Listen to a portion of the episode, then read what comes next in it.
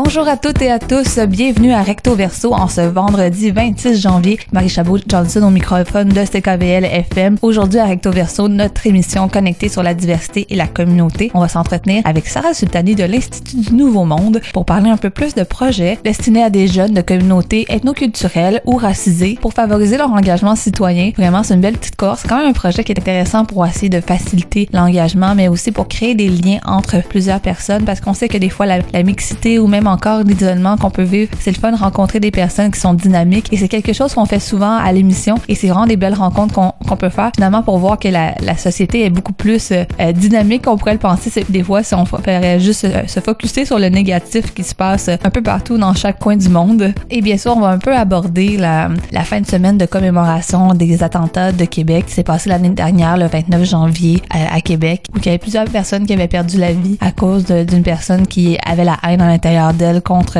les personnes de confession musulmane. Et c'est sûr qu'il va y avoir plusieurs démonstrations justement pour démonstrations d'amour sur le vivre ensemble un peu partout à la grandeur de la province, mais aussi à Montréal. Donc on va pouvoir s'en parler un petit peu en fin d'émission dans notre bloc d'événements à suivre et d'événements à aller participer pendant le week-end. Mais tout d'abord, on va commencer avec un sujet un peu plus léger. On va parler de théâtre inclusif avec Catherine Bourgeois. Catherine Bourgeois est idéatrice, conceptrice et metteuse en scène de la pièce Dimercy qui commence ce soir à l'espace libre. Et la particularité de la pièce, c'est que pourquoi elle m'a intéressée tout particulièrement, c'est oui à cause du message, à cause de la pièce en tant que telle qui est qui aborde la question de l'intégration d'une famille de réfugiés par une famille québécoise, mais également juste tout le processus autour de ça par rapport à l'inclusion de comédiens atypiques, mais aussi euh, de représentation qui soit dédiée avec des personnes qui pourraient avoir des problèmes de surdité ou encore des personnes qui pourraient pas nécessairement aller au théâtre dans d'autres circonstances à cause du, du format un peu formel qu'on peut, comme on pourrait dire, de que le théâtre peut avoir, qui peut convenir à certaines personnes, mais qui peut finalement en exclure d'autres. Et vraiment, la pièce d'Immersi est, vraiment intéressante au point de vue de justement la création, mais le processus d'inclusion tout au long de la formation des idées. Donc, je vais laisser un peu plus euh, Catherine Bourgeois vous l'expliquer, les motivations derrière euh, la création de la pièce. Je m'appelle Catherine Bourgeois, je suis directrice artistique et metteuse en scène pour la compagnie Joe, Jack et John, qui est située à Montréal. Puis, euh, du 26 janvier au 10 février prochain, nous allons présenter la pièce Dis merci à l'espace libre sur la rue Folhomme, près du métro Frontenac. Dis merci, donc c'est un peu, ça suit les péripéties de quatre voisins qui euh, ont décidé de se regrouper pour parrainer et accueillir une famille de réfugiés que, qui arrivent prochainement au pays. Puis là, euh, on les rejoint donc euh, la soir de l'arrivée de cette famille-là, puis ils sont en train de finir un peu les préparatifs pour la fête d'accueil. Donc c'est vraiment quatre voisins qui préparent une fête pour accueillir euh, leurs nouveaux voisins. Puis même si ça se veut comme plein de bonnes intentions puis plein de bonne volonté, cet accueil-là, en fait, on se rend rapidement compte que c'est plutôt le inadéquat, en fait, qu'ils sont inadéquats dans leur euh, comportement, dans leurs attentes, dans leur façon même de, je sais pas, de partager partager l'espace parce que la distribution comme telle réunit un certain microcosme humain, euh, des gens qui sont euh, issus de l'immigration, anglophones, après ça une personne en situation de handicap. Donc à travers ce petit microcosme-là social, on voit qu'il y a déjà comme des une hiérarchie, des préjugés, un peu de discrimination, tout ça qui, qui se met en place. Donc on peut voilà, on projette ça sur l'accueil de gens qui arrivent de l'autre bout du monde, et on se dit ça sera peut-être pas euh, si adéquat. Donc c'est vraiment plus une pièce sur notre incapacité à accueillir l'autre dans ses différences. Voilà, malgré toutes les bonnes intentions qu'on a souvent comme société, comme terre d'accueil canadienne. Voilà. Mais ça fait beaucoup référence à un peu qu'est-ce qu'on voit dans l'actualité, dans les derniers temps, que malgré le fait qu'on peut avoir un petit côté naïf puis qu'on a toutes les bonnes intentions du monde, on peut parfois euh, s'empêtrer les, les, pieds dans les plats, essayer d'avoir des préjugés justement comme vous dites. Qu'est-ce qui a inspiré le concept derrière? Ben juste l'histoire en tant que telle derrière, l'idée de vouloir combattre certains préjugés puis de se remettre en question en tant que société? Toutes les pièces de Joe Jack John ont souvent ce, comme cet aspect-là, c'est-à-dire comme on lance des questions, on lance des réflexions sur des, euh, des enjeux sociaux, là, vraiment d'actualité. Donc ça, c'est vraiment une composante euh, intégrante à la, à la compagnie puis au mandat qu'on s'est donné. Euh, après ça, par rapport à la question de la, de la migration, si on veut, ou de l'accueil de l'autre, c'est vraiment au départ, euh, ce qui m'intéressait, c'était la migration humaine. Donc pourquoi on part, pourquoi on décide de partir? Puis j'ai commencé à comme lire beaucoup sur la grande migration qu'il y a en Europe l'Europe, en tout cas vers l'Europe en ce moment, puis aussi celle qui a du d'Amérique centrale, d'Amérique du Sud vers l'Amérique du Nord, puis comment les frontières aussi se refermaient, comment les gens près des frontières vivaient avec avec cet accueil-là, mais aussi leurs préjugés et tout. Donc, puis à un moment donné, c'est sûr que personnellement, j'ai pas beaucoup de légitimité à parler, de grands départs puis de migration humaine. Je suis, je suis québécoise puis j'habite à Montréal. Donc, euh, euh, moi, j'ai pas traversé l'océan pour aller m'établir ailleurs. Donc, cette légitimité-là parole, je l'ai pas. Donc, tranquillement, j'ai juste comme essayé de, faire pivoter euh, le sujet de la pièce pour plus parler de d'accueil, d'accueil de, de, l'étranger, d'accueil d'invités. puis voilà, pour avoir en fait un petit peu plus une emprise aussi sur qui je suis puis qui on est comme société. C'est sûr que après ça, j'ai lu plein d'articles à la suite de la vague d'immigration des, des familles syriennes depuis deux ans. Euh, j'ai lu énormément d'articles euh, dans toutes sortes de journaux sur le web euh, par rapport à des gens qui, qui, avaient des attentes, qui pensaient que ce serait comme ça, c'était pas comme ça, donc des déceptions et tout ça. Puis je trouve ça franchement passionnant. Puis, puis je pense que mais ce que vous avez dit par rapport à malgré toutes les bonnes intentions, on, on peut se tromper, mais je pense que fondamentalement, je pense qu'il faut continuer à avoir des bonnes intentions, puis il faut continuer à, à se tromper parce que c'est comme ça aussi qu'on apprend, qu'on qu'on va vers l'autre. Parce que sinon, c'est quoi, on reste chacun dans nos coins, on parle plus à personne qui est le moindrement différent de nous. Donc, euh, je pense qu'il faut continuer à, je sais pas, euh, je pense qu'on on peut s'améliorer là, mais il faut comme continuer à aller vers les autres. Puis bon, merde, se mettre le pied dans la bouche, puis tu euh, pas serrer la main comme il faut ou je sais pas, faire des erreurs comme ça humaines, puis apprendre, puis continuer, puis avoir une certaine humilité là-dedans. Puis parce que sinon, j'ai l'impression, c'est qu'on va juste se refermer euh, entre nous, euh, tu gens de même culture, ou gens de même langue, ou gens de même âge, ou gens de même euh, même genre, même euh, comme. Puis on on va manquer toute la richesse qu'il y a dans la variété humaine. Voilà. Donc le, le but vraiment, c'est de créer comme une occasion de, de se parler de justement c'est la migration, mais de vue d'un point de vue de la société d'accueil. À quelque part, moi je trouve que c'est intéressant du fait qu'il y a une reconnaissance de son, son propre privilège, puis du fait aussi qu'on est, on n'a pas toutes les connaissances du monde. C'est un peu de ça que j'entends quand vous parlez. Et euh, y a, justement quand on parle d'inclusion, mais on parle aussi euh, pas juste du produit fini, parce que là il y a le thème qui pourrait justement être associé à, à une idée de médiation culturelle ou qu'on pourrait parler de la société d'accueil, puis qu'est-ce qu'on fait avec des personnes qui arrivent de d'autres cultures. Mais je trouve qu'un des aspects les plus intéressants aussi de votre pièce, c'est aussi le processus d'inclusion dans le processus de réalisation de la pièce ou de comment on va le livrer la pièce. Pour ceux qui sont, euh, comme vous avez dit au début, en fait, euh, il va y avoir des représentations qui sont décontractées, mais aussi il y a des, euh, des représentations avec, avec un interprète de langage des signes, un comédien atypique. D'où venait cette, ce désir-là, justement, d'inclure cette valeur d'inclusion la valeur d'inclusion est vraiment défendue par rapport à, l'accessibilité sur les scènes, les distributions, tous les processus de création de la compagnie. Donc, c'est notre neuvième, je pense, production. Euh, dans tous les spectacles, il y a eu un ou deux acteurs en situation de handicap qui ont été, qui faisaient partie des distributions. Donc, c'est ça, c'est vraiment là, le, à la base, si on veut, de, de la fondation puis du mandat de la compagnie. Euh, tantôt, je vous parlais de, une thématique un peu sociale avec résonance, mais vraiment l'autre gros morceau de notre mandat, c'est de euh, donc d'inclure euh, des acteurs de tout horizon. Puis euh, je prends le principe euh, d'inclusion un petit peu plus large, dans le sens que j'aime ça aussi travailler avec des gens qui sont issus de l'immigration, des gens qui euh, qui ont pas nécessairement le français comme langue première. Donc tout ça, c'est des acteurs professionnels, tous ces, ces, ces gens-là. Donc le principe d'inclusion est là. Puis spécialement avec du merci, ben là on, pousse un petit peu plus loin, puis on s'aventure dans des terrains un peu moins connus par rapport à développer un petit peu plus d'accessibilité pour le public. Donc d'inclure un plus large public. Donc oui, en effet, c'est euh, euh, la question de l'inclusion euh, donc raciste encore plus large. Puis c'est l'année passée, j'ai comme assisté à une conférence, puis j'ai été sensibilisée à l'audisme, donc la discrimination par le, le son. Donc puis là, je me suis dit, oh my god,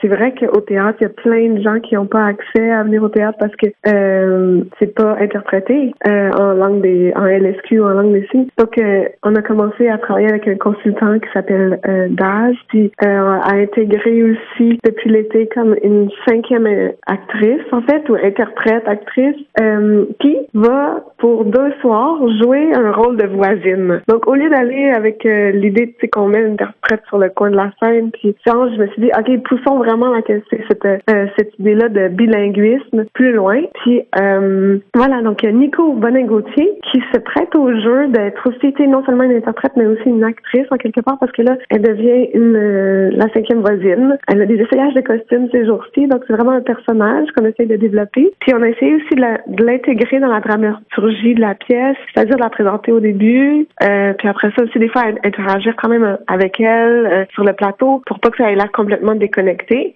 Mais c'est sûr que c'est une approche qui pour nous est nouvelle dans le sens qu'on avait jamais fait ça. C'est seulement deux représentations sur les dix qui seront euh, qui seront interprétées en langue des signes. Donc si ça faisait pas partie du processus depuis le début, mais c'est quelque chose de nouveau. Donc c'est fait avec beaucoup de plaisir et de passion. Mais tu sais, j'avoue que moi je défraîche des, des terrains nouveaux, puis il y a des choses que j'apprends euh, à chaque jour par rapport à cette intégration là d'un bilinguisme français LS qui euh, c'est franchement passionnant. Puis l'autre aspect donc euh, que vous mentionniez, c'était la question de représentation décontractée de l'anglais relax performances, qui est cette idée là de dans une série de représentations peut-être d'avoir certaines représentations qui sont justement un petit peu plus relax, c'est-à-dire que les spectateurs sont peuvent circuler s'ils en ont besoin. Les, les, lumières dans la salle restent tamisées. Les effets sonores, les effets lumineux sur la scène aussi sont un petit peu réduits. Euh, il y a une, salle à côté, adjacente, parce que les gens peuvent sortir puis aller relaxer, boire un verre d'eau. Euh,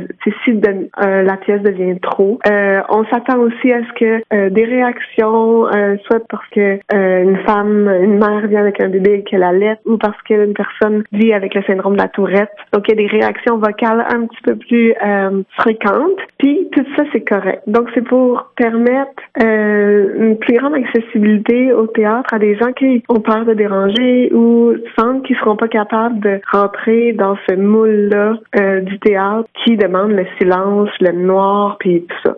Donc, euh, on, on essaie de, de d'étendre tout ça, d'introduire la pièce, de aussi de faire que les gens se sentent à l'aise, euh, puis de, se préparer. On a préparé comme un, un document visuel, par exemple des gens qui vivent avec euh, avec un TSA, un trouble du spectre de l'autisme, peuvent euh, à l'avance voir de quoi ça a l'air le lobby du théâtre, la salle, pour des fois juste comme une question de se, se projeter. Puis euh, voilà, donc d'essayer de, de rendre la en fait le théâtre plus accessible puis plus ouvert à différents types de personnes. C'est un peu notre but à travers cet autre type de représentation. Mais vous le disiez, c'est tout nouveau, c'est presque essayer de faire une révolution, là, ni plus ni moins du, mode de fonctionnement du théâtre en général. Euh, ça doit comporter quand même plusieurs défis. Qu'est-ce qui vous vous poussait à vouloir braver ces défis-là puis dire à quel point c'était important. D'où ça vient ce désir-là? Comme je vous disais tantôt, c'est vraiment dans l'ADN de la compagnie, cette question-là de l'inclusion. Dans la création, dans les processus de création. Donc là, je trouvais que de, j'ai entendu parler de ça, ça se passe un peu à Toronto, puis ça se passe en Angleterre, puis là, j'ai fait, ah oh, wow, j'ai vraiment fait comme, ok, ben c'est nous, on, va essayer ça, c'est un truc nouveau, il faut l'essayer, faut voir, il y a une clientèle pour ça. Nous, sans avoir fait comme telle de représentation décontractée, euh, nommée, puis de façon aussi clair que ça. En quelque part, par la bande, on en a déjà fait parce que avec euh, le type de euh, d'humains avec lesquels on travaille, on a plusieurs liens avec des groupes ici du milieu communautaire, du milieu de la déficience intellectuelle, tout ça. Donc, euh, il y a eu des représentations parce que c'était un peu bruyant, puis qu'il y avait du monde qui circulait, puis, puis pour nous comme compagnie, c'est ça va de soi, puis faut comme on, on, accueille ça avec joie. Euh, donc là, c'est plus cette expérience-là qui est un petit peu comme non comme formelle. On la pousse plus loin. Puis donc, dans ce sens-là, pour moi, ça va de soi vraiment. Euh, après ça, les défis. C'est sûr que quand on parle d'une compagnie de théâtre de création, on parle toujours de, de gros budgets. Puis que là, la question de d'un interprète euh, en LSQ, entre autres, de, de consultant, de, de répétition pour intégrer ça, de, de meeting. donc, c'est finalement, c'est en quelque part beaucoup d'argent pour euh, les petits budgets qu'on a en, création. Euh, donc, ça, c'est un des obstacles, je dirais. Euh, L'autre obstacle ou les autres défis reliés à, à tout ça, euh, je pense qu'il y a aussi un défi de, de temps. Euh, parce que, tu sais, on crée, puis là, ça se peaufine, puis on est à une semaine, euh, un petit peu plus, un petit peu moins, en fait, de, la première. Puis, euh, euh donc, tu sais, on court un peu après notre temps en ce moment. Donc, c'est prendre le temps de vraiment bien tout faire ces choses-là, de bien euh, communiquer avec les groupes, de bien s'assurer que l'intégration de la langue des signes soit faite. Donc, il y a vraiment une question, je pense, des limitations de temps et d'argent qui sont pas, en fait, qui sont des contraintes assez répandues. je pense que c'est un petit peu ça, parce que sinon, je rencontre plein de gens passionnants, puis plein de gens allumés euh, qui euh, qui nous aident, puis ça, c'est euh, vraiment très agréable. C'est toujours l'occasion de faire des belles rencontres. voilà, oui, oui, oui, tout à fait. Parce que dans le fond, finalement, l'argent reste toujours un défi, mais ce qui est intéressant aussi dans le processus de l'art, qui parfois on, on, a tendance à l'oublier, c'est que c'est pas juste pour la beauté, mais c'est aussi tout au niveau de l'exploration de soi, puis justement l'intégration à une, société d'accueil.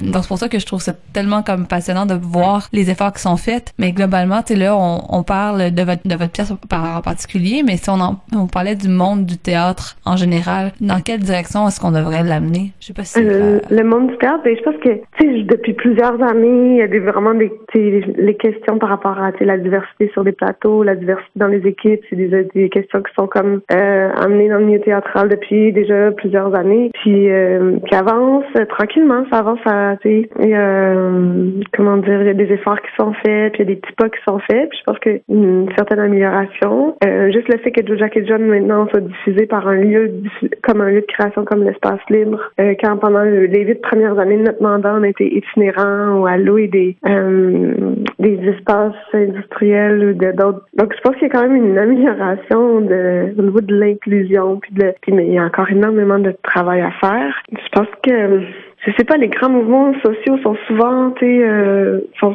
comment dire, les grands mouvements de changement sont souvent comme euh, amenés ou portés par euh, la population ou par des gens qui vivent des injustices. Ça fait bouger les choses. Euh, c'est No More, euh, Black Lives Matter. C'est des, des grands mouvements euh, qui sont nés d'injustices sociales qui font avancer les choses probablement beaucoup plus vite que que nous comme artistes des fois on peut. Je pense que en, souvent comme artiste, on se croit, euh, on se définit comme étant avant-gardiste et tout, mais je trouve que souvent, par rapport euh, aux mouvements sociaux, on est dans la remorque des mouvements sociaux qui qui changent le qui changent le paysage autour et qui changent la donne. Donc, euh, il y a de quoi vraiment du travail à faire. Il y a une, continuer à rester connecté dans notre société, dans notre monde, pour continuer à à rester en écho avec cette société-là, puis pas non plus juste comme des artistes dans des tours d'ivoire qui font du. Moi, je pense que c'est important d'être en dialogue avec notre société. Puis ça, ça peut prendre sais, ça peut être au niveau esthétique, formel, politique, etc. Mais je pense que c'est vraiment euh, important comme euh, euh, valeur artistique. Tout à fait. Mais là-dessus, on, on, va conclure seulement en rappelant aux, auditeurs et auditrices que le spectacle Diversif va être en spectacle du 26 janvier au 10 février à l'Espace Libre et qu'il y a plusieurs représentations. il y en a 10, non? Oui, OK. Et euh, 12 représentations au total. Il y en a, euh, il y a le 26 euh, janvier à 20h qui est une représentation en LSQ et qui est une représentation aussi décontractée, tandis que le 3 février à 16h, ce sera une représentation décontractée. Et finalement, le 10 février à 16h, ce sera notre dernière et euh, une représentation interprétée en LSQ également. Merci de m'avoir repris. J'avoue que j'essaie de faire un calcul. J'essaie de faire le calcul exact du 26 janvier au 10 février, mais moi, je serais heureuse d'aller pouvoir euh, voir le spectacle moi-même. Donc, euh, j'ai hâte de voir ça, puis j'en reparlerai un peu sur les ondes de CKVL. Merci beaucoup. Et on vous souhaite le mot de Cambronne pour, euh, pour la première. Je le prends, je le prends avec plaisir. Merci. Merci à vous.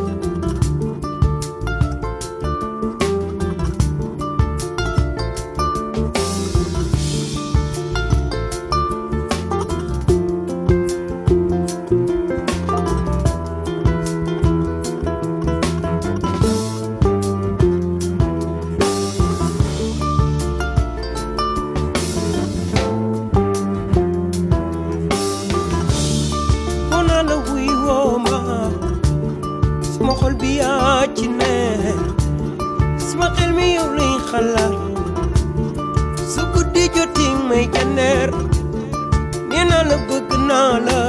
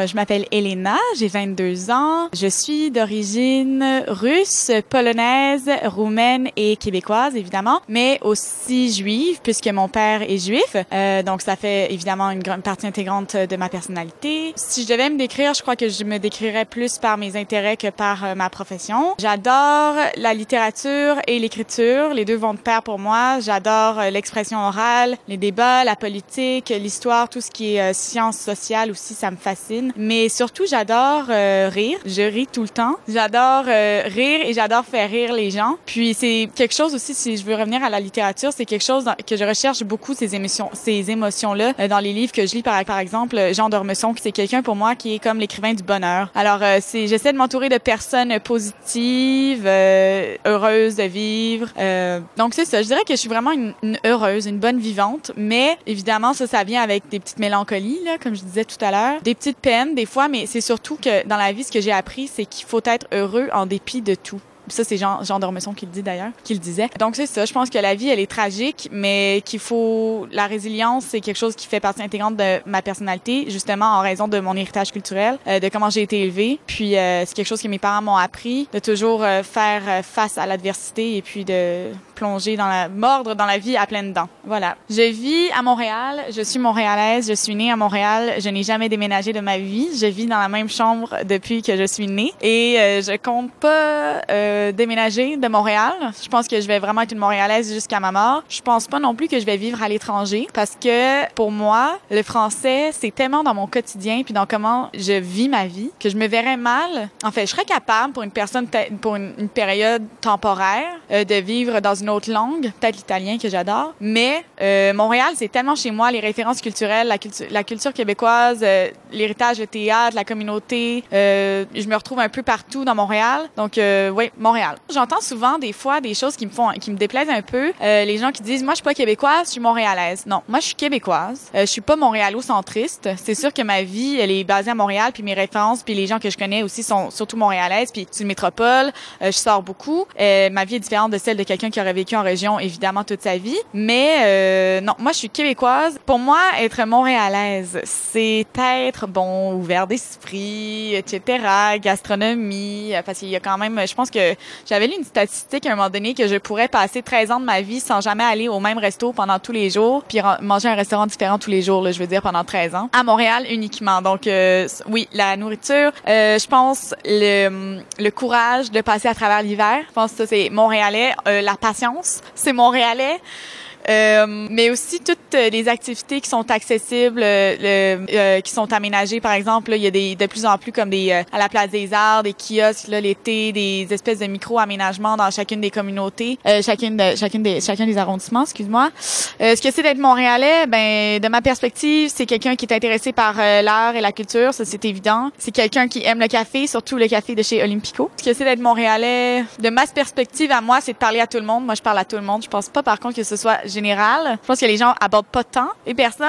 Moi, c'est le cas. Puis, euh, je pense que, enfin, oui, c'est ça. C'est ça être montréalais pour moi, c'est euh, aimer la vie. Ce qui m'anime, je pense que c'est, ben, il y a indéniablement la politique, les débats. J'adore. Je ne manque pas une occasion de m'exprimer là-dessus. J'ai un avis sur tout.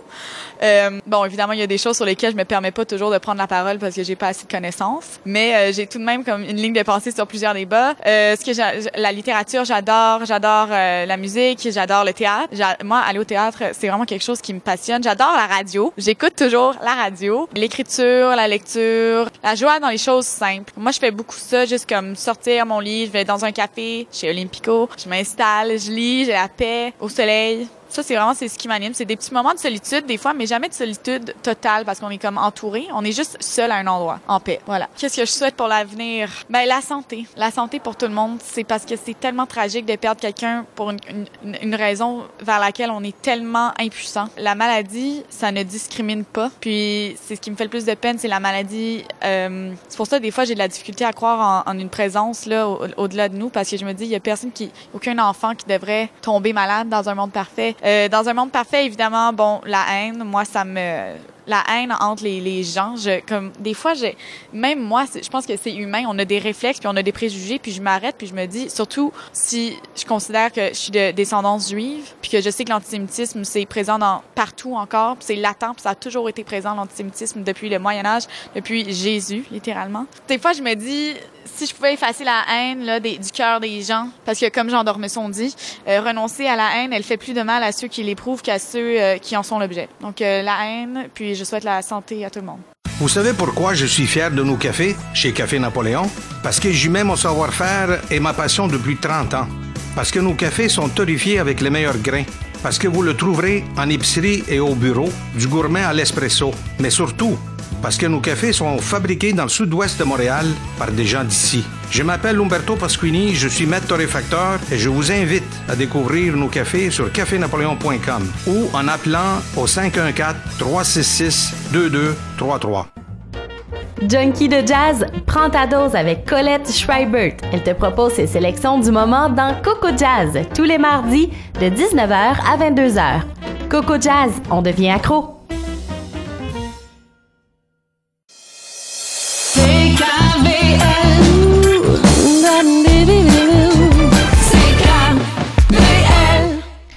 Bonjour à Recto Verso, c'est Marie Chabot Johnson au microphone.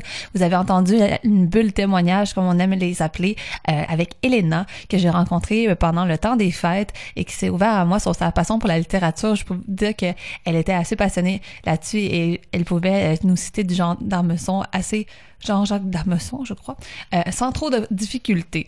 Euh, D'ailleurs, ça me fait rappeler que vous pourrez euh, retrouver tout l'ensemble des bulles témoignages sur notre site web ckvl.fm euh, avec une petite photo des fois des gens pour pouvoir leur mettre une image derrière les voix que vous entendez.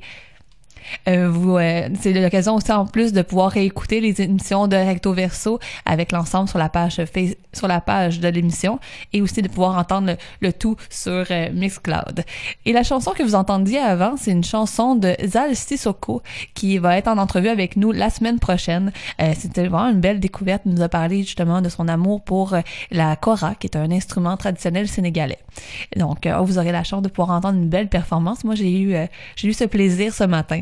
Euh, mais avant tout, on va retourner dans, on va retourner à l'émission de cette semaine avec une entrevue avec Sarah Sultani, qui est agente de mobilisation pour l'Institut désolé, pour l'Institut du Nouveau Monde, qui est un, un organisme de participation citoyenne qui euh, vraiment vient encourager les jeunes, mais aussi les plus vieux à travers des séries de conférences, mais aussi avec des écoles de participation, euh, justement pour essayer de d'éveiller euh, la conscience citoyenne sur plusieurs sujets. Donc, on parle du vivre ensemble, on parle aussi des changements climatiques, mais dans la prochaine édition de l'école d'hiver, on va parler d'intelligence artificielle, qui est un, un sujet qui de plus en plus au goût du jour. Est-ce que finalement, est-ce que le monde du travail va changer? Est-ce que notre quotidien va changer? Avec l'arrivée de plus en plus de robots comme Alexa. Alexa d'ailleurs qui est rendue euh, féministe.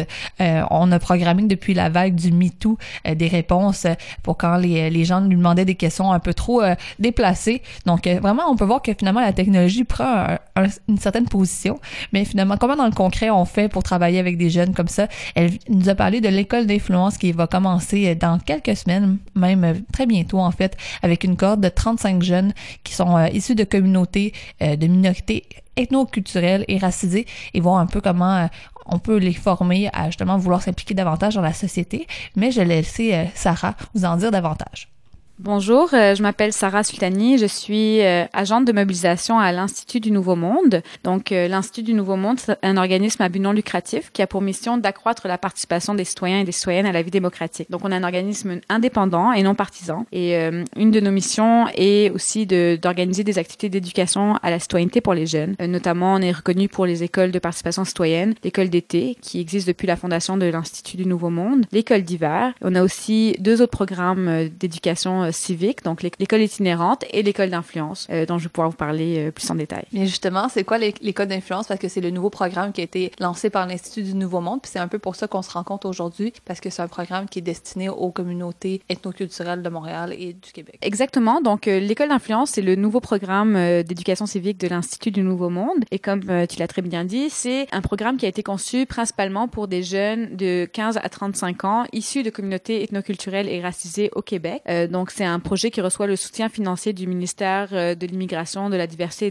et de l'inclusion du Québec, et dont l'objectif principal est d'accroître la participation des jeunes issus de, des communautés culturelles et racisées euh, au sein des instances décisionnelles. Donc, on veut augmenter les outils pour qu'ils deviennent des, leaders dans, la société euh, québécoise. Et à travers l'école d'influence, on a différents objectifs. Donc, on va outiller les jeunes à exercer ce rôle d'influence dans la société. On va leur permettre aussi de développer des compétences civiques. On veut aussi mettre les jeunes en contact, avec des modèles inspirants et dynamiques issus des communautés ethnoculturelles et racisées. Et euh, l'objectif finalement euh, ultime, c'est de susciter la participation et l'engagement euh, citoyen des jeunes des communautés dans leur propre communauté et dans des lieux décisionnels. Donc voici les objectifs en gros du programme. Quand on compare avec les écoles d'été ou les écoles d'hiver, à ce moment-là, c'est ouvert à tous les jeunes de tout azimut. C'est quoi l'intérêt d'avoir une école qui est vraiment dédiée aux, communautés ethnoculturelles et racisées par rapport justement au fait de faire des écoles, des programmes qui seraient en fait pour tous? Exactement. Mais en fait, c'est quoi le, le, le pourquoi viser un, groupe particulier. On, s'entend que en ce moment, on, à l'Institut du Nouveau Monde, on s'est rendu compte qu'il y avait un manque au niveau de la représentativité euh, des minorités culturelles et racisées dans les sphères décisionnelles. Donc, que ce soit à l'Assemblée nationale, dans les conseils d'administration ou des lieux euh, où les décisions se prennent de façon générale. C'est un sujet qui est de plus en plus dans l'actualité. On parle beaucoup des, des, des problèmes reliés au, au racisme systémique. C'est un, un, des sujets qui prend beaucoup de place en ce moment dans la société et que c'est important de, de s'en rendre compte parce que les, les, jeunes sont là, ils existent. Moi, j'ai pu euh, vraiment euh, témoigner euh, de, de, la, de la richesse en fait des, des candidatures qu'on a pu recevoir pour l'école d'influence parce que ça se fait en, en, différents volets que je vais pouvoir détailler. Euh, mais un de ces volets, c'est un camp de formation qu'on offre pour une cohorte de 35 jeunes qui vont se réunir pendant deux jours. On va pouvoir créer un réseau de jeunes qui vont pouvoir rencontrer des personnalités inspirantes, développer des compétences dans une programmation très intéressante qui aura lieu les 27 et 28 janvier à Montréal. Et quand on a reçu les candidatures, donc on a reçu un peu plus du double de candidatures que de, que de places qu'on avait à, offrir et de lire la, qualité des candidatures reçues de tous ces jeunes issus des communautés culturelles et racisées, pour moi, a été une expérience tellement inspirante. Donc, de voir que les jeunes sont là, qu'ils ont cette volonté de vouloir s'engager, qu'ils ont cette volonté de vouloir contribuer à la société, de prendre des décisions. Maintenant, c'est à nous de faire un effort et de laisser la place aussi. Donc, euh, avec l'Institut du Nouveau Monde, on s'est donné ce mandat-là. Donc, euh, de jouer un rôle d'appui, de soutien à, une cohorte de jeunes. C'est sûr, ça sera jamais euh, suffisant pour combler tous les manques qu'il y a, mais au moins on va faire euh, une, une part du travail euh, très bientôt là, donc ça commence les, les 27 et 28 janvier avec le camp. On va y aller, comme tu le disais, un peu plus en profondeur. Exactement, c'est quoi les types d'activités, puis surtout essayer de voir qu'est-ce que les jeunes peuvent retirer d'un camp de formation comme ça. Parce que un peu l'intérêt, c'est de pouvoir montrer l'importance de formations telles que celle-ci. Puis ça a été financé par le ministère de l'immigration, de la diversité, de l'inclusion. À quelque part, c'est financé par la société. C'est un, un changement qu'on essaie d'inculquer. Donc, juste essayer de voir, mais c'est quoi l'intérêt finalement. Donc euh, oui, je vais prendre quelques quelques minutes pour expliquer c'est quoi exactement euh, le programme de l'école d'influence. Donc il se fait en quatre volets. Le premier volet, c'est euh, de la sensibilisation à la participation citoyenne de façon introductive. Donc on va rejoindre une centaine de jeunes dans des organismes communautaires euh, à travers le Québec. Donc des, des organismes communautaires qui travaillent principalement avec des jeunes issus des communautés non culturelles et racisées. Et on va donner un atelier vraiment introductif à c'est quoi la participation citoyenne, à leur permettre aussi d'identifier c'est quoi les freins à leur participation. Donc eux-mêmes puissent avoir un, un exercice introspectif sur qu'est-ce qui bloque, pourquoi est-ce que euh, ont la difficulté à pouvoir s'impliquer si difficulté il y a. Après, on va les inviter à travers vraiment un atelier interactif à identifier des sources et des espaces d'engagement euh, concrets auxquels ils pourront s'impliquer. Donc, les amener à prendre un engagement. Donc, c'est vraiment un des volets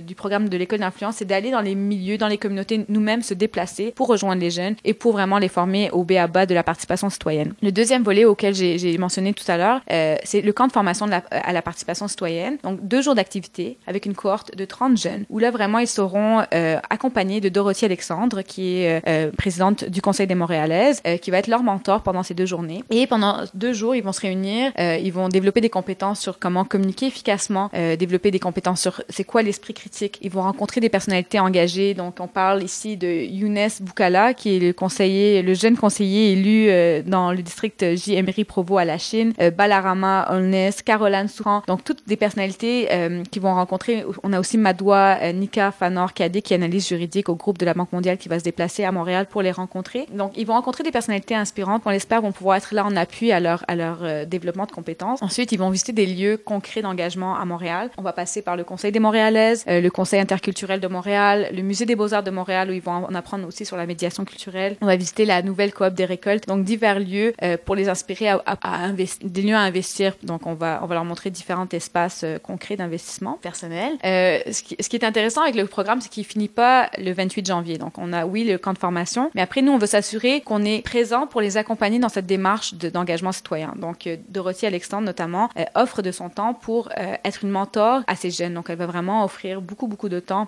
personnel à les accompagner, à les écouter, à répondre à leurs questions. Il va y avoir aussi des, séances organisées avec eux et elles pour leur permettre vraiment de, voir qu'est-ce qu'ils ont appris pendant le camp de formation et comment est-ce qu'ils peuvent aller plus loin dans leur engagement. On finit avec un quatrième volet qui est réseautage et diversification des expériences, où on leur met à leur disposition un calendrier d'activités, euh, on leur montre différents espaces d'engagement, euh, on, les invite à participer à nos écoles de participation citoyenne, écoles d'hiver, écoles d'été. Donc c'est vraiment, euh, pour moi, qui travaille à l'Institut du Nouveau Monde sur les autres volets de participation citoyenne, je trouve que ce programme est, vraiment riche et très complet. Et je suis vraiment, je, le dis tous les jours au bureau, je suis vraiment particulièrement émue de travailler sur un projet de la sorte qui, pour moi, va avoir un impact très important sur ces jeunes-là. Parce qu'au final, ça finit par devenir comme une expérience complète, hein, parce que euh, oui, il commence avec le camp de formation, mais il y a la possibilité justement de créer un réseau, de créer une communauté. Qu'est-ce qu'il y a de particulier justement à essayer de, de garder un groupe qui est plus restreint à quelque part pour être capable de construire ça? C'était quoi l'intention derrière? Dans une démarche d'engagement citoyen, moi je crois que c'est fondamental de construire des communautés, euh, une communauté de soutien, de solidarité. Donc cette façon que les jeunes vont apprendre à se connaître, ils vont se retrouver dans différents espaces d'engagement, vont pouvoir se poser des questions, s'entraider. En étant moi-même très engagée, je trouve que une des, des forces de l'engagement, c'est de ce ce réseau de personnes qu'on va se reconnaître entre nous et on va nous se pousser mutuellement à aller plus loin. Donc je pense que c'est ça qui est pertinent. On le voit déjà dans les écoles de participation citoyenne. Moi j'en ai fait quelques-unes déjà. À chaque à chaque fois, c'est un des éléments forts qui ressort. C'est sûr c'est des ampleurs plus grandes parce que là on parle de 150 à 3 à 400 jeunes dans les écoles d'hiver et d'été. Donc les, réseaux sont plus larges, mais les, les jeunes ils, ils le répètent systématiquement comme quoi l'école de participation citoyenne de l'Institut du Nouveau Monde leur permet de développer ce réseau d'appui et de solidarité. Le groupe de l'école d'influence est beaucoup plus petit. Donc nous on s'est dit euh, on, nous on veut s'attaquer à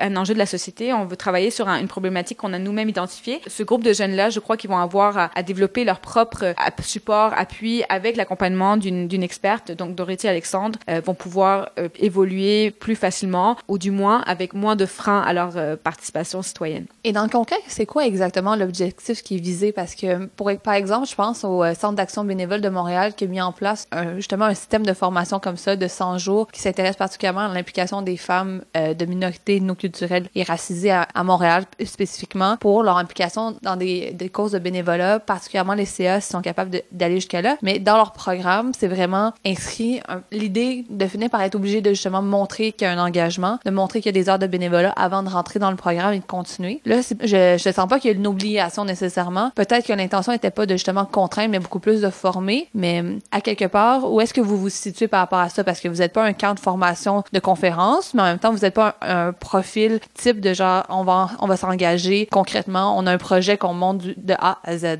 Mais en fait, euh, l'Institut du Nouveau Monde, à travers nos différentes écoles de participation, on s'est jamais positionné de façon contraignante par rapport à qu'est-ce qu'on demande aux jeunes. Euh, dans le sens, une fois qu'un jeune est passé par l'expérience de l'école d'hiver, de l'école d'été et maintenant prochainement de l'école d'influence, euh, nous, on n'est pas, on, les force pas à rendre des comptes à, l'Institut pour nous dire, voici ce que j'ai fait après. Nous, tout ce qu'on veut, c'est on espère que cette expérience-là aura eu un impact assez significatif dans la vie euh, du jeune ou de la jeune pour vouloir évoluer et parce que en fait la mission de l'INM c'est d'accroître la participation citoyenne à la vie démocratique. Donc à travers ces programmes ça demeure notre mission principale c'est que la personne qui a passé à travers une de nos activités de participation citoyenne sort de là et se dise ben maintenant oui je me sens outillée je me sens prête à vouloir m'engager quelque façon que ce soit dans la société. Nous on promouvoit les trois formes de participation citoyenne. Donc on parle de participation électorale de participation sociale et de participation publique. Donc si un jeune euh, après avoir fait trois jours d'activité ou deux jours d'activité dit moi, je vais aller voter. Bon, c'est un gain, c'est un gain pour la société, donc on va être, on va être très heureux aussi. Un jeune dit, même moi maintenant que j'ai passé à travers l'INM, euh, je vais aller m'impliquer au centre d'action bénévole de, mon quartier. C'est un gain ou m'impliquer euh, à la radio communautaire de mon quartier. C'est un gain. Donc, euh, le choix de l'engagement de chaque personne, le parcours de l'engagement de chacun de, de, des participants, participantes, vraiment demeure complètement libre à, la personne qui vit sa, sa vie d'engagement dans la société. Et nous, on n'est pas du tout dans une perspective de les pousser vers une forme ou une autre, ou les pousser à faire une activité ou une autre, dans une logique empowerment, donc de dire, ben, tu as rencontré diverses personnes, tu as développé diverses compétences, euh, euh tu as pu poser des questions, tu as pu être accompagné. Maintenant, on, on, on t'a donné quelques ailes de plus pour pouvoir t'envoler vers un, parcours de, de, participation citoyenne, quoi, à la hauteur de, de, de, qui tu es en tant que personne. Vers de meilleurs cieux, on le souhaite quand même. Hein. Quand on parle de l'engagement des, des, personnes qui viennent de communautés ethnoculturelles ou racisées, il y a souvent un, un espèce de débat latent dans la société entre euh, les, euh, les organisations dédiées à des personnes euh, venant de ces communautés-là versus l'espoir de mixité, de multiculturalisme. Il y a des avantages et des désavantages dans les deux.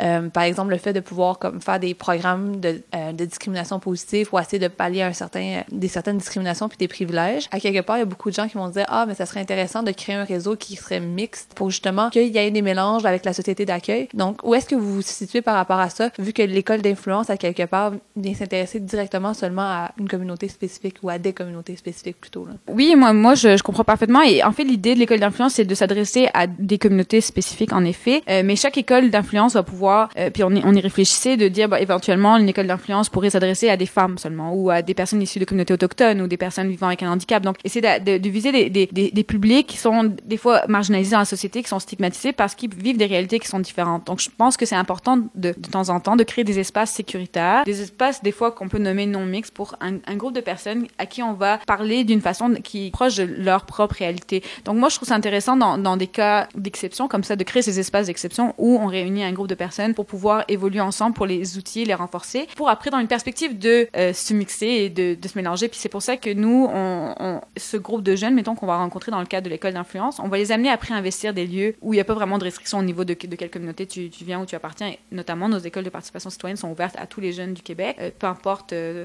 ton âge, donc ton origine ou peu importe. Donc il y, a certains d'entre eux qui vont être invités à participer gratuitement aux écoles d'hiver et d'été. On va on va, leur faire découvrir une panoplie d'espaces d'engagement qui ont vraiment aucune, qui, au contraire favorisent cette mixité interculturelle et sociale que, qui aussi est très importante pour la société. Donc c'est juste se, reconnaître qu'il y a un enjeu, qui reconnaître qu'il y a peut-être une problématique au niveau d'un groupe particulier. Après ça, essayer d'outiller un groupe particulier à pouvoir mieux avancer. Puis après ça, dans cette perspective de mieux euh, vivre ensemble dans, dans, dans, cette, dans la société québécoise. Pour conclure, euh, justement, l'idée du vivre ensemble commence à s'intégrer de plus en plus dans votre programmation? On l'a vu dans la dernière école d'été, vu qu'il y avait un programme exploration qui était un peu pour voir les, les sources, les sources historiques derrière les différentes vagues d'immigration à Montréal, et aussi le programme de mobilisation qui est vraiment axé sur le vivre ensemble. On le voit aussi dans la, la programme de l'école d'hiver qui s'en vient. Et là, en plus, justement, cette semaine, vous publiez genre un, texte sur le vivre ensemble perçu par les jeunes qui est en votre édition de l'État du, du Québec 2018. Pourquoi, à travers tous les enjeux, quand on pense aux enjeux paradis fiscaux, qu'on pense à la euh, changement climatique, pourquoi cet enjeu-là euh, vous touche particulièrement ou même te touche particulièrement? Parce que je vois quand même que tu as une passion derrière la chose vu que tu as contribué justement à monter ce projet-là. Depuis quelque temps, à l'Institut du Nouveau Monde, on réfléchit beaucoup aux questions euh, du vivre ensemble. En effet, surtout avec un comité, un comité qui est piloté par Claudia Baudouin, qui est chargée de projet à l'INM, un comité de pilotage sur, sur la démarche jeunesse sur le vivre ensemble, où on a réuni des jeunes, vraiment un comité euh, plein de jeunes euh, de tout horizon euh, qui se réunissent euh, de façon mensuelle à l'Institut pour réfléchir ensemble aux questions du vivre ensemble. Je pense que la, réponse à cette, question, et oui, est, est évidente, mais pour moi, c'est vraiment la base de tout. Puis ça, ça transparaît dans, ça transpire dans l'ensemble de nos activités, de nos missions, de, ça sous-tend toujours les questions du vivre ensemble, puis comment est-ce qu'on peut réunir les, les, les, les gens de façon, dans un espace sain pour pouvoir mieux exercer leur participation citoyenne. Donc pour nous, à, à l'Institut euh, du Nouveau Monde, le vivre ensemble, pour moi, est, une, est presque une condition à, au succès de notre, de notre mission, parce que si on n'a pas déjà ces bases de de- d'inclusion et de cohésion et, et, et de créer des espaces sains, des espaces sécuritaires pour les gens, des, des espaces où ils se sentent accueillis, où ils sentent que leur parole a lieu d'être, euh, notre mission ne peut pas ne peut pas avoir lieu. Donc euh, je, crois que c'est un sujet que on aborde de plus en plus dans l'espace public, mais que même chez nous à, l'INM, c'est un sujet qui vraiment est transversal à l'ensemble de nos activités euh, qu'on fait. Donc autant les activités jeunesse que nos conversations publiques ou nos démarches de service conseil, bref, tous les projets qui, remplissent nos horaires très chargés à l'institut, à, mes collègues et, moi. Donc voilà. Mais sinon, comme tu as mentionné, oui, à l'école d'hiver, on, on va avoir le, le sujet du vivre ensemble qui va être encore une fois abordé dans un profil à lui seul, qui va être le profil exploration euh, vivre ensemble. Donc euh, où euh, les participants et participantes de l'école d'hiver vont être invités à explorer euh, le quartier d'Hochelaga Maisonneuve, qui va nous accueillir pour euh, la dixième édition de l'école d'hiver, qui va avoir lieu du 16 au 18 février euh, au collège de Maisonneuve. Donc si vous êtes intéressé à participer à une école de participation citoyenne, je vous invite à visiter notre site web euh, hiver.inm.qc.ca pour tous les, les détails. Merci Sarah d'avoir pris le temps de s'entretenir avec nous. Merci beaucoup. now. C'est déjà le temps de la fin de l'émission ou presque. Donc, euh, comme à l'habitude, on parle d'un bloc euh, de quelle activité vous pouvez aller faire en fin de semaine ou au début de la semaine pour peut-être un peu continuer dans la même vague que l'émission. Donc, des conférences, des ateliers ou même encore des spectacles. Et euh, on peut pas passer sous silence qu'en fin de semaine, c'est la, fin de semaine où on va commémorer la, plupart des, euh, dans la plupart des villes ou la plupart des arrondissements, les attentats qu'il y avait eu à Québec l'année dernière, le 29 janvier, où que six personnes qui avaient, qui avaient connu la mort à la, à la mosquée du Centre islamique de Québec. Et euh, il y a des manifestations, en fait des rassemblements plutôt, parce qu'on n'est pas là dans un esprit de contestation, mais vraiment dans un esprit de, de vivre ensemble, qui vont qui sont prévus à l'horaire, dont un à Verdun. Donc à partir de 17h lundi, vous pourrez vous rassembler pour commémorer un peu votre votre soutien à la communauté musulmane. La communauté musulmane qui a quand même fait les frais de euh, de plusieurs discussions dans les deux dernières semaines autour de la question de est-ce qu'on va euh, ajouter oui ou non au Québec ou au Canada une journée contre l'islamophobie. Euh, pour l'instant, c'est pas un sujet qui est qui est très euh, qui est qui est très consensuel, comme on, pourrait dire, parmi les plusieurs euh, partis politiques ou les plusieurs paliers. Euh, il y a plusieurs partis qui s'y opposent, euh, dont le dont justement le, le Parti québécois et le, la CAQ en ce moment, la Coalition Avenir Québec, qui sont pas pour euh, l'idée d'avoir une journée contre l'islamophobie en souvenir de justement les attentats qu'il y avait eu. D'ailleurs, on peut se rappeler que ça avait été un ça a été un moment où on avait pu voir la désinformation sur plusieurs stéréotypes par rapport à la communauté musulmane au Québec. Moi, je me rappelle très bien de, du secrétaire euh, de presse du euh, président Trump qui avait annoncé que c'était un attentat qui avait été commis par des musulmans sur des musulmans, mais non, c'était vraiment quelqu'un qui était caucasien. Donc, euh, et aussi le, le lecteur de nouvelles de TVA de l'époque, qui est encore là en fait, qui avait dit que c'était comme du terrorisme inversé parce que Bien entendu, le terrorisme, c'est toujours des musulmans qui, qui commettent ça, mais en fait, non, pas du tout. Euh, la, la notion de terrorisme, c'est vraiment l'idée de, de combattre un pouvoir euh, par les forces armées de façon, euh, de façon euh, par les, par les plates-bandes un peu. On, on parle de ça souvent des fois quand, contre un, un État qui pourrait être autoritaire. Mais on n'est pas là pour faire repasser cette discussion-là, mais juste pour dire qu'il va y avoir des commémorations un peu partout à Montréal et au Québec, et aussi pour dire que mardi prochain, si le sujet vous intéresse, le Centre de, de prévention de la radicalisation menant à la violence Résilience tient une, une journée d'atelier en avant-midi plutôt à la banque, la Bibliothèque des Archives nationales du Québec. Donc, il est encore le temps de s'inscrire. Il faut s'inscrire, c'est gratuit euh, à travers l'événement Facebook. On peut voir euh, que l'adresse courriel, c'est info à Donc, il y a encore la possibilité de s'inscrire. Moi-même, j'y serai je vous rapporterai un reportage. Mais autrement, avant de finir l'émission, on va essayer d'y aller avec des notes peut-être un peu plus joyeuses. Euh, il va y avoir plusieurs discussions aussi euh, euh, en ville ce samedi. Euh, c'est une petite conférence, une table ronde de 16h30, de 16h à 18h samedi au, au, bureau du Conseil interculturel de Montréal au 1550 rue Metcalf en collaboration avec Iquitas, une organisation pour les droits humains qui est reconnue à travers le monde et l'organisme Échange Racine canadienne. C'est une c'est le premier d'une série de tables rondes sur les dialogues de All My Relation et celle-là s'appelle Indigenous and Refugee Stories of Resilience Turtle Island. Donc si je le traduis en français, c'est euh, des d'histoires de personnes autochtones et réfugiées de résilience sur euh, la l'île Tortue, qui l'île Tortue était le nom pour désigner justement le continent par les euh, traditions des peuples autochtones.